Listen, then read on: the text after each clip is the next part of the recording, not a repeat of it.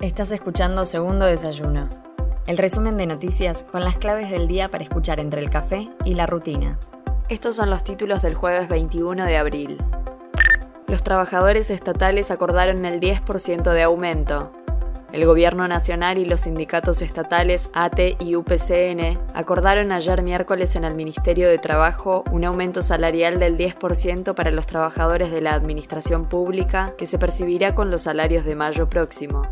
El incremento complementa la paritaria pactada ante el índice de inflación y totaliza para el periodo 2021-2022 un aumento del 64%. Bancarios anunciaron un paro nacional por falta de acuerdo paritario.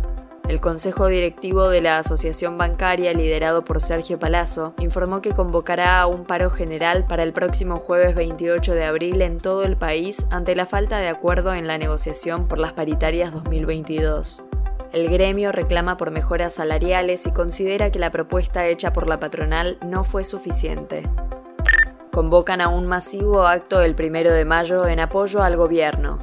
Organizaciones sociales que integran el oficialismo realizan una fuerte demostración de unidad entre ellas y de respaldo al gobierno nacional con un acto en la 9 de julio el domingo primero de mayo para conmemorar el Día Internacional de los Trabajadores y las Trabajadoras. El mensaje estará centrado en darle un fuerte impulso al proyecto del Ejecutivo para capturar renta inesperada y pagar la deuda interna, y reforzar el reclamo por una serie de leyes del sector de la economía popular que quedaron estacionadas en el Congreso. Martín Guzmán llegó a Washington y habló de inflación y de crisis distributiva.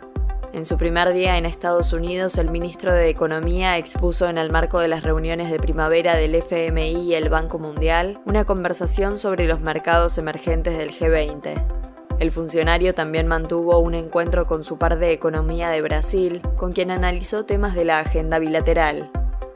El gobierno espera una inflación del 4% en abril, el ministro de Desarrollo Productivo, Matías Culfas, anticipó que la inflación comenzará a desacelerarse en abril, aunque todavía a un nivel relevante, alrededor del 4% mensual, y que se espera que esa reducción sea más fuerte a partir de mayo. Sin embargo, advirtió que podría haber una desaceleración de la economía luego de crecer más de 10 puntos en 2021 y recuperar todo lo perdido por la pandemia de coronavirus. Soy Mel Somoza y esto fue Segundo Desayuno, el resumen informativo de El Destape. Te espero mañana con más noticias. Hacenos parte de tu día. Informate donde quieras, cuando quieras.